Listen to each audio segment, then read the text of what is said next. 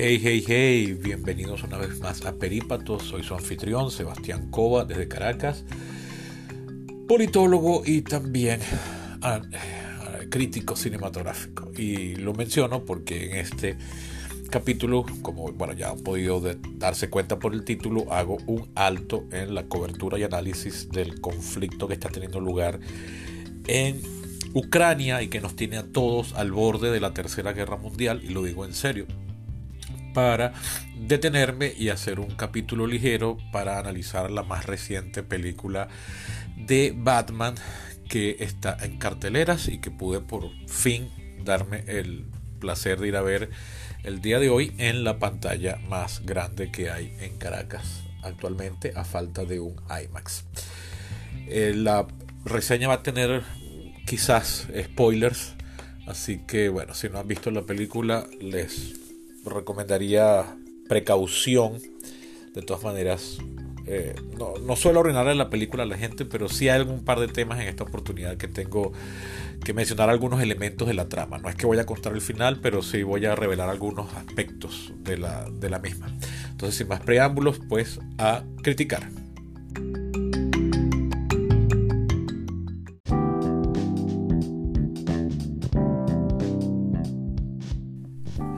Bien, pues sí, hay una nueva película de Batman en cartelera cuando apenas se cumplen los 10 años, o se están por cumplir los 10 años de la el cierre de la genial trilogía de Christopher Nolan. O bueno, de la muy buena trilogía, aunque quizás el, capítulo de cierre es muy inferior a las primeras dos películas, pero como conjunto trabajan muy bien, pese a que la última entrega, que es la que estaría cumpliendo 10 años en este 2022, fue bastante floja en comparación con las dos anteriores.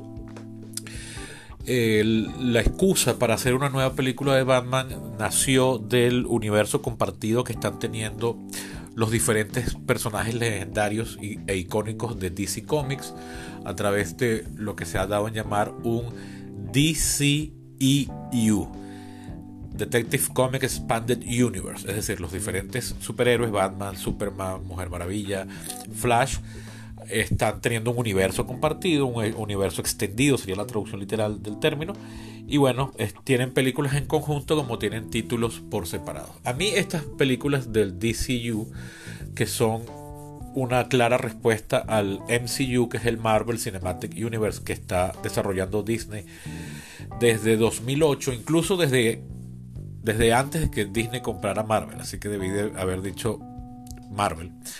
Pero bueno, después de que se dio la adquisición en 2009, pues Disney ha continuado con eso y ya son 25 títulos que han tenido muchísimo éxito y que yo en términos generales disfruto por más que se me hacen cada vez más y más y más y más formulaicas y repetitivas. Tengo que admitir que como creación y proyecto eh, macro, a mí me tiene más contento el universo de Marvel cinematográfico que el de DC que empezó en 2013 con Man of Steel, el hombre de acero. Eh, algunas películas individuales me han parecido hasta cierto punto rescatables, pero en términos generales estoy bastante decepcionado de esa eh, eh, franquicia que inició, como les decía, en 2013 y que lleva hasta ahora muy pocos títulos sus títulos en conjunto, o sea, cuando cruzan a todos los superhéroes, han sido menos exitosas que los títulos individuales, pero a mí en términos generales de verdad no me han hecho el clic y me parecen, parece mentira, me parecen mejor hechas las películas de Marvel, pese a que, como les decía, es, es, curioso, porque aunque me parece que están mejor hechas en términos de, de, de, que son un proyecto mucho más coherente y consistente, se me están ya haciendo últimamente fastidiosamente repetitivas y, formulaicas, o mejor dicho, repetitivas por formulaica. Y bueno, no era de extrañar, son 25 películas hechas en poco más de 10 años, en 13 años para ser exacto. Y bueno, ¿quién cambia la fórmula de la Coca-Cola cuando has vendido tantas botellas eh, por más de un siglo? ¿no? Pues aquí pasaría lo mismo. Pero bueno, la cosa es que en este esfuerzo por tratar de crear una competencia, una franquicia que rivalice con la de Marvel, eh, Warner, que Warner Bros., que es la propietaria de DC Comics desde los años 70, eh, ha, probado varias fórmulas eh, y ha intentado ha cruzado películas que pertenecen al mismo universo y luego títulos individuales separados. El primero de esos títulos individuales que no tiene nada que ver con el universo compartido de DC Comics fue la película Joker de finales de 2012, una película que tengo que admitir que a mí me gustó, pese a que analizándola en frío tiene algunas fallas que, son imperdonables, pero bueno, a mí me gustó. No la he vuelto a ver, lo admito desde que la vi en el cine, así que quizás en una segunda mirada pues no me convenza tanto, pero hasta ahora es una película que yo tengo que admitir que me, que me, que me contentó. Pero bueno, el, éxito de esa película motivó a los ejecutivos de Warner a seguir probando con la fórmula de hacer títulos individuales que no se conecten con ese universo compartido. Y tomaron esta película que originalmente iba a dirigir, protagonizar y escribir Ben Affleck, quien había estado interpretando el rol de Batman desde 2016, cuando apareció en Batman vs. Superman. Pero finalmente Ben Affleck se cansó del personaje muy rápido, se fastidió y decidió salirse del proyecto, renunciar al papel y a los muchísimos millones que acarreaba en beneficios económicos. Y entonces eh, Warner aprovechó la oportunidad para, al tiempo que le entregaban la película a otro director, darle la libertad de que sacara su película del DCEU para contar una historia completamente nueva que ya se sabe formará parte de una trilogía como lo hizo la de Christopher Nolan entre 2005 y 2012. Hecha esta respectiva introducción, bueno, ¿quién es Matt Reeves? Matt Reeves viene de dirigir pocas películas, empezó en los años 90 dirigiendo televisión, su verdadero debut como director cinematográfico empezó en 2008 con la que yo podría clasificar de ser la mejor película de kaijus, que es este género que nace, nace en Hollywood, pero se hace mucho más famoso en Japón, que son grandes monstruos que destruyen una ciudad. Eh, yo veía una serie de televisión en los años 80, pero es una serie de los años 60 llamada Ultraman, y eso era un extraterrestre fusionado con un humano que peleaba eh, con monstruos gigantescos y siempre destruían la ciudad en la que estaban peleando. El más famoso de todos los kaijus es Godzilla, no es el primero en la historia del cine, pero sí es el más famoso. Y tengo que admitir que viéndolas ahora de adulto, tanto las viejas como las versiones modernas o los intentos modernos por mantener vivo ese género, eh, rara vez alcanzan una calidad eh, que, digna de preservación o, digna de, de, loas. Sin embargo, no quiere decir que no haya películas buenas. Y justamente Matt Reeves debuta con una película que yo considero que de verdad eh, se destaca del género y elevó bastante la vara en la calidad y no ha sido igualada desde entonces. Yo no las he visto todas, por supuesto, pero he visto una suficiente cantidad y creo que de verdad esa película se diferencia. Se llama Cloverfield. Es una película de este subgénero que llaman found footage, que es donde simulan que lo que estás viendo es un documental que alguien completamente amateur filmó con una cámara, hoy en día sería con un teléfono que por supuesto es una ficción, se está haciendo eh, pero, pero quedó bastante buena, de verdad. A mí me gustó bastante. Me arrepiento de no haberla visto en cines. Lamentablemente llegó cuando estaba escribiendo la tesis y yo salía muy poco en esos días. Y la vi después por televisión y me, me gustó bastante. Luego Matt Reeves tomó la batuta dirigiendo las últimas dos de la trilogía más reciente del planeta de los simios. Películas que han recibido muy buenas críticas. Eh, yo vi las dos primeras, es decir, solamente vi una de las de Riff, que es la del medio. Salí solo del medio y la tercera. Y yo solamente he visto la primera y la segunda. Y eso que las tengo en Blu-ray, pero todavía no me he puesto a verlas otra vez. Las vi en el cine. Y son buenas, pero no. Es decir, quizás es porque yo estoy muy casado con el concepto del planeta de los simios original y la novela original, pero o sea, ver cómo fue que surgió el planeta de los simios no me parece atractivo. A mí me parece muy genial la propuesta original, que es un astronauta que se encuentra con un planeta completamente habitado por simios y tiene que lidiar con eso. Entonces, ver la historia de cómo fue que llegó a ser posible tal escenario, de verdad no, eh, no, no me genera el mismo efecto.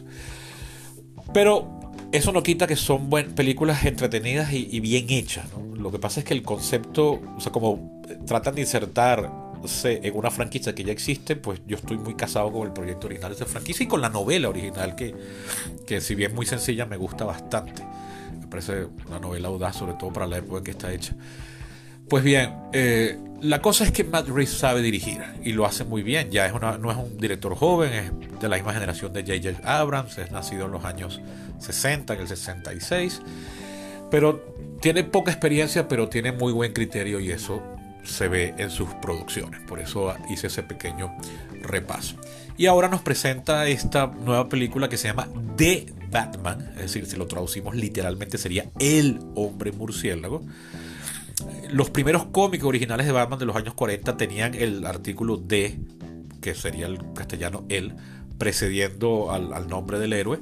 Es decir, que está retomando una tradición que había sido abandonada en los años 60 y que, bueno, le permite comercialmente a la, al producto diferenciarse de otras versiones cinematográficas que han llevado el mismo nombre, como la Batman de 1966, que es una película con los mismos actores y personajes de la serie de televisión famosa de los años 60.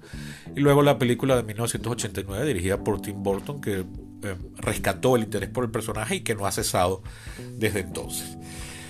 Como yo no pude verla en la primera a principios de este mes, y me fue muy difícil tratar de evitar contacto promocional y con lo que mis colegas críticos habían dicho sobre la misma, me llegó a la a los sentidos la idea de que esta película era muy superior a cualquier otra interpretación del personaje que ha sido llevado muchas veces al cine con a veces resultados muy nefastos y que entre otras cosas se caracterizaba por ser una versión mucho más realista que cualquier otra que se hubiese tratado de, proponer en el pasado.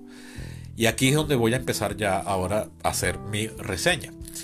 Eh, no estoy de acuerdo la película no es más realista en su propuesta narrativa de lo que fueron las películas de Christopher Nolan, sobre todo las dos primeras, Batman Begins de 2005 y The Dark Knight de 2008. Más bien me parece que están casi ahí, ahí, en cuanto a la propuesta de... ¿A qué me refiero con realismo? Es decir, una persona normal podría hacer este tipo de cosas en una situación parecida la serie de televisión de los años 60, por supuesto, era demasiado cursi y ridícula, entonces, bueno, se, cae por su propio peso. Pero las películas de Tim Burton, o las películas que empezaron con las de Tim Burton en el 89 y, luego siguieron haciéndose en los años 90, cada vez más aquello se parecía más a la serie de televisión de los años 60, es decir, ridícula, over the top, cursi, completamente irreal y, con un grado de comedia muy tonto que las reducía en calidad sobre todo las segundas, las, segundas últimas, es decir, las últimas dos, ¿no? Y bueno, en ese sentido, esta película no tiene eh, quizás a veces una muestra de tecnología como la que eh, tenía el Batman de, las películas de los años 90, pero está más o menos al mismo nivel que las películas de Christopher Nolan. Es decir, no tendrá un batimóvil tan impresionante como el de las películas de Christopher Nolan, pero luego tiene una tecnología de eh, lentes de contacto que son cámaras de microfilm, que son el mismo tipo de propuestas tecnológicas que hallamos en las películas de Nolan. Entonces, en ese sentido, donde quitan por un lado, agregan por el otro y el resultado termina siendo igual. Luego, en el sentido de eh, la trama de fondo, es decir, el crimen que está tratando de ser resuelto y la serie de personajes que están involucrados. Y luego el subtexto de corrupción y política que está envolviendo toda la trama y permitiéndola o haciéndola posible, me parece que en ese sentido también se iguala bastante a las películas de Nolan, sobre todo una vez más las dos primeras. Entonces en ese sentido creo que no está siendo esta mucho más realista, más bien por el contrario, está igual, o incluso en algunos aspectos está como un poquitico más, eh, pero un poquitico nada más, más em, comic book like, es decir, más eh, caricaturesco en cuanto a su propuesta de cómo pasan algunas cosas y cómo es la subtrama política, es decir, ese discurso de que todos son corruptos y de que todos están comprados, que te suele ser argumentado por gente que se cree muy crítica y muy realista, en realidad tiende a ser una visión de la realidad política y humana bastante infantil por simple y amateur. Entonces esta película es un poquitico más exagerada en esa propuesta de corrupción y, decadencia moral de lo que son las películas de Christopher Nolan. Entonces en ese sentido yo no veo mayor innovación, sino más bien quizás incluso una exageración o un retorno a los orígenes. Y esto me lleva al análisis ya del personaje propiamente dicho de Batman.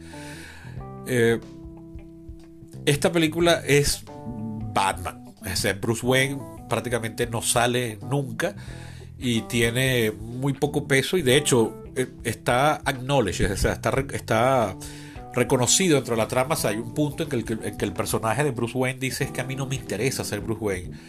Y, y, de verdad no tiene ningún rol. En este sentido sí se diferencia muchísimo de las películas anteriores, tanto las de Tim Burton como las de Christopher Nolan, como incluso la de los, la serie de televisión y la versión cinematográfica de los años 60, en que esta película es puro Batman todo el tiempo.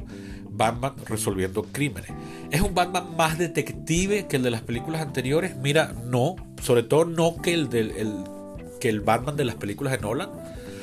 El Batman de las películas de Nolan, sobre todo en The Dark Knight, la segunda, que está considerada la mejor, es un Batman bastante, bastante detectivesco.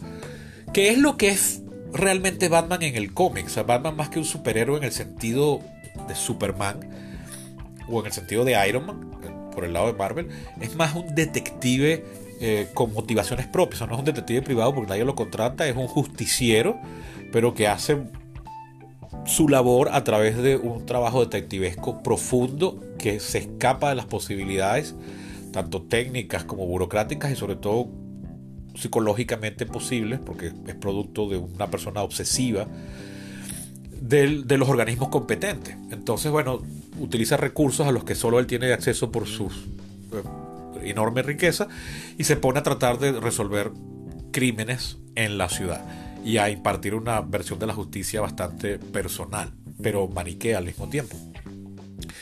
En ese sentido, este Batman continúa esa tradición, pero está más exagerado. Ahora, en cuanto a la el, el, elemento detectivesco es una vez más muy parecido al de Nolan, en mi opinión, por supuesto. Esto no hay forma de determinarlo objetivamente, que va a agarrar uno, poner las dos películas uno al lado de la otra y medir los minutos de diálogo detectivesco, eso no tiene sentido. Eh, todos estos análisis no pasan de, de ser subjetivos, por más que uno se crea capacitado y con un criterio bastante maduro para emitir este tipo de opiniones. Pero lo digo porque, bueno, cierta tendencia en las reseñas que he leído o escuchado apuntan al hecho de que esta película tiene mucho más del elemento detectivesco que todas las anteriores. Mira, yo no sé si fue que se pusieron con un cronómetro a ver las dos, pero que, al, al, fin de cuentas tampoco es una medida objetiva, porque tal cosa no es posible cuando se habla del arte, pero yo lo sentí como igual. Pero sí es verdad, y en eso sí tienen razón, que esta película es más Batman que cualquier otra, en el sentido de que, bueno, Batman tiene más minutos de pantalla, al punto de que cualquier otro personaje que no sea Batman prácticamente no tiene relevancia alguna. Y en esta película hay tres villanos, que son el pingüino, eh, bueno, hay más, pero de los icónicos son el pingüino, Gatúbela o Catwoman, y el acertijo o The Riddler, más los mafiosos originales que son los eh, antiguos criminales, como los dicen en la, en la, obra de Batman todo el tiempo, que precedieron a los criminales estos pintorescos que comienzan a surgir en la ciudad cuando aparece Batman como una respuesta a Batman. Una teoría que la película Batman Begins de 2005 plantea muy bien, es decir, esta serie de criminales pintorescos son una reacción a la aparición misma de Batman. Hasta ese momento la ciudad tiene criminales o delincuentes comunes y corrientes como los que tiene cualquier ciudad en el mundo esta película no, esta actual de Batman, no tiene ese elemento discursivo, pero bueno, uno lo sabe, porque en mi caso particular, además de haber visto todas las películas de Batman y toda la serie de televisión que se hizo en, el pasado, esta es la única serie de películas basada en cómics que yo sí he leído, los cómics. Es decir, yo tengo algunos cómics de Superman, pero fueron regalos, nunca he leído cómics de Marvel, y eso que me han regalado un par, pero yo sí he, yo no solo he leído, sino que yo sí he coleccionado cómics de Batman y tengo algunos muy buenos que sirvieron tanto de inspiración como para las películas de Nolan como también para estas. Por ejemplo, Year One, The Long Halloween, eh, Batman and the Monster Man, Hush, etc. Son, algunos son relativamente recientes, pero también he leído compilaciones de los cómics originales viejos de los años 40. Es decir, que estoy familiarizado con cómo es Batman en el cómic. Cosa que, bueno, cuando a veces me canso de algo que está en las películas de Marvel y lo expreso, siempre me salta un fan de los cómics y decir, pero es que en los cómics es así, porque tal? Bueno, en este caso sí puedo ponerme a esa altura, porque sí soy fan de los cómics de Batman y me gustan bastante. Y son los únicos cómics, aparte de los de Star Wars, que yo he coleccionado y que, bueno, quisiera volver a retomar algún día cuando me sobren los reales. Vaya usted a saber cuándo será eso. Entonces, en este sentido, eh, hay varios cómics que están detrás que sirven de, inspiración. En particular, ahorita mencioné dos, que son Year One del año 87, que tengo y he leído y me gusta bastante. Y eh, otro que mencioné, The Long Halloween, también muy bueno de los años 90, del 95, 96 o 96, 97 estaba grabando bachiller, exacto. Y Haunted Night también. Hay uno que no he leído que se llama Ego, Batman Ego del año 2000, que también el director revela que sirvió mucho de inspiración. Ese sí me lo estoy debiendo. De hecho, no, no conocía ese título. Pero lo cierto es que, bueno, sí pude notar mientras estaba viendo la película algunos de los elementos que están en el material fuente original que yo conocía ya de antes y dije, ah, ya sé dónde viene esto, esto sé por qué lo están metiendo acá. Por ejemplo, el caso de eh, el personaje de Selina Kyle, que es el alter ego de Catwoman, de Gatúbela, está representado muy parecido a como es en el cómic Year One del año 87. De hecho, hay algunas escenas que parecieran ser que usaron el cómic como storyboard de la película y eso me gustó bastante. Lo cual me lleva ahora a hablar ya del producto cinematográfico como tal. La película tiene eh, una fotografía bien particular y extraña eh, noté en varias tomas generales que fuera del elemento central en la pantalla, que podría ser muchas veces Batman, todo lo demás estaba fuera de foco. Y eso, sobre todo mientras se acercaba a los bordes, y eso me pareció extraño. De hecho, la primera vez que lo noté, llegué a pensar que el, que el proyector de la sala se había dañado y, había desenfocado la, la, película. Porque es curioso, porque si bien uno podría decir que está hecho para que nos concentremos en el personaje que está en el centro, y quizás sea efectivamente por eso, en este caso Batman, no siempre es Batman, eso pasa varias veces y no siempre es Batman. Lo curioso es que lo hagan en tomas generales donde la pantalla está muy completa, el cuadro está muy completo con muchas cosas interesantes que ver. Entonces cuando quieres voltear a verlas resulta que están todas fuera de foco. Entonces ¿para qué me las pones en pantalla? No estoy diciendo que eso sea necesariamente malo, pero me pareció una decisión extraña y hasta cierto punto me distrajo porque entonces me sacó de la película y me puso a pensar como protocineasta que soy, oye, ¿por qué están haciendo esto así? Pero bueno, X, es cuestión de estilos que quizás a mucha gente se le escapará y no le importará. Pero lo otro que tiene la película es que es bastante oscura. Y no me refiero a la trama, me refiero a visualmente hablando, la película es oscurísima. Casi absolutamente todo tiene...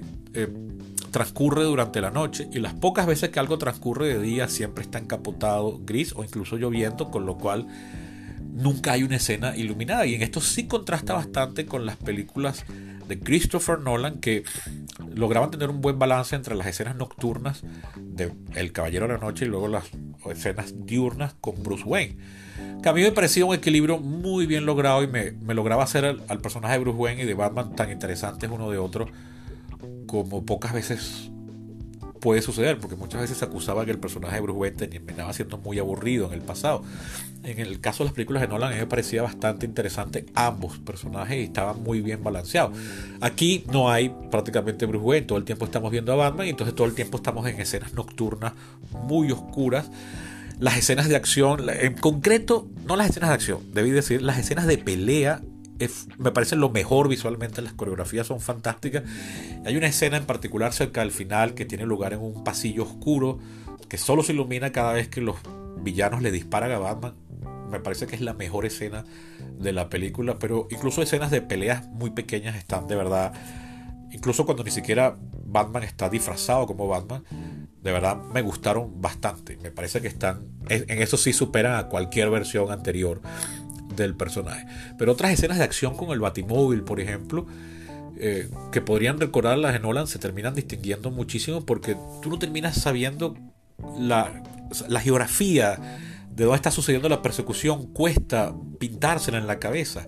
Por tanto, hacen que lo que le está pasando a los personajes, cada uno dentro de un vehículo, no terminas, no es que no te, no, es que no te preocupa, sino que no entiendes que, cuál es el, el riesgo que están corriendo por hacer lo que están haciendo, cosa que no pasaba en las anteriores. Al final, si una es mejor que otra será cuestión de gusto, no es una mala película, pero definitivamente a mí no me hizo el clic que me hizo las películas anteriores. Capaz termino padeciendo o, este juicio está asignado por ese fenómeno que yo creo que existe, que es el de las altas expectativas, es decir, la, estoy yendo a ver 10 eh, días después de que fue estrenada en Venezuela me fue imposible escapar del hype que se creó. Entonces fui con la barra muy alta. Además que las películas de Nolan, las dos primeras, a mí me gustaron muchísimo. No solo de Dark Knight, de Batman Begins me gusta mucho. Y esta me recordó muchas cosas a Batman Begins, más que a The Dark Knight. Pero eh, quizás fui víctima de mis propias expectativas. Y por otro lado, no, me, me resultó imposible a veces no darme cuenta que había cosas que no tenían sentido. Por ejemplo, hay una hubo varias escenas, pero me, quedé, me quedo con una nada más en la que hay toda una discusión que surge, que tiene varios puntos en los que es mencionado, sobre si el acertijo sabe o no hablar español, porque lo que la respuesta al acertijo está escrita en español, pero está escrito en mal español. Es decir, usa mal el, artículo. En vez de ponerlo en, en, femenino, lo pone en masculino. Y cuando finalmente esa discusión aparece otra vez y se ponen a discutir, y es además con el pingüino, es una escena tensa entre el comisionado gordo y Batman con el pingüino, y al final la conexión de por qué lo que el, aparentemente mal español lleva a que eso es una pista para encontrar un nuevo acertijo, quizás tenga que volverla a ver y fue que se me escapó algo, pero la conexión entre eso y cómo deducen después que había que hacer algo, que no les voy a contar para no arruinarles todo, me pareció forzadísima y no le vi sentido. Y así como errores como eso, me parece que también hay otras escenas en las que algunos personajes se quedan convenientemente solos para que puedan ser víctimas del asesino. Y eso me parece mala escritura o, muy, muy amateur, que no se justifica con la, con la vara que la misma película está proponiéndonos y después nos hace esa, esa eh, barrabasada tan, tan tan simple, que una vez más capaz es que, es que me estoy poniendo muy piqui, pero no pude evitar notarlo. Es decir, oye, mira, qué conveniente que el carro de este personaje está acá afuera o que este personaje decidió salir eh, insistentemente ahorita y no antes, justamente para que casualidad caer en manos del asesino. Y otras cosas también, me pareció que el personaje eh, de Gordon es como el único que cree en Batman, pero ¿cómo logra entonces que todos los demás respeten a Batman si, solo él lo respeta? Lo digo porque la película plantea todo el tiempo que todo el cuerpo de policía, esto no es nuevo en las propuestas de Batman, eso ya está en las películas de Christopher Nolan también, sobre todo en Batman Begins, que no confían en Batman, pero aquí bueno, hay otra escena que no me parece y aquí viene un pequeño spoiler, si quieren salten un par de minutos. Hay una escena en la que Batman queda inconsciente justamente en manos de los policías, en, una escena del crimen, y cuando se despierta está en la comisaría. Aparentemente han pasado horas porque lo pudieron trasladar hasta la comisaría y nunca se les ocurrió quitarle la máscara. Ah, vamos, eso está forzado. Cuando después, cuando se despierta, todos le quieren quitar la máscara y saber quién es él. Coño, ¿por qué no aprovechaste las horas que aparentemente pasó inconsciente? Ah. Y bueno, así como ese, algunos detallitos más que están regados todo el tiempo por ahí que me parece que la debilitan bastante. Y bueno, ninguna película de Batman es perfecta. Después de haberme enamorado muchísimo de Dark Knight, una vez leí un comentario crítico en internet donde describían un error de este tipo como los que estoy señalando. Y bueno, sí, qué, qué bolas. Después de que vi ese error, ahora no puedo dejar de verlo cada vez que veo esa película. Pero en términos generales me sigue pareciendo la mejor película de Batman y sigo dándole 10. Esta película, bueno, si quieren que le ponga nota, diría que está en 7 sobre 10. O sea, la propuesta visual es interesante, pero no me enganchó del todo. Demasiado oscura y termina exagerando la paleta de colores anaranjada. Que en Batman Begins aparecía de vez en cuando, pero no es toda la película. Aquí en esta es toda la película y se termina siendo un poco tedioso. Termina pareciendo una película sepia de los años 20. Pero no dejó de ser entretenida y, me enganchó muchas veces y me hizo querer saber qué estaba pasando. Pero bueno, no me parece tan genial como muchas amigos y colegas la están eh, considerando, pero bueno, entre gustos y colores no hay nada escrito y a quien le parezca esta película fenomenal, pues bienvenido sea, su opinión es tan válida como la mía.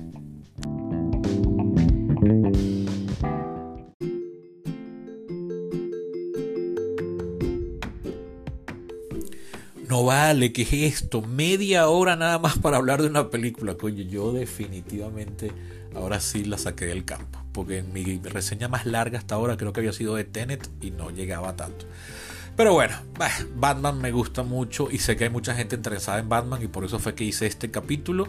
Me había estado escribiendo gente todos estos días para preguntarme mi opinión de Batman. bueno, se siente bonito eso de que la gente quiera opinar con uno. Entonces aquí está mi aporte sobre la más reciente película. Ojalá vayan a verla al cine. Creo que es una película que se disfruta mucho en cine, aunque hay que tener cuidado con la sala porque la película es muy oscura y a veces los proyeccionistas tienen mal calibrado el bombillo o se ha deteriorado por el paso del tiempo y no lo han cambiado. Esos bombillos son carísimos.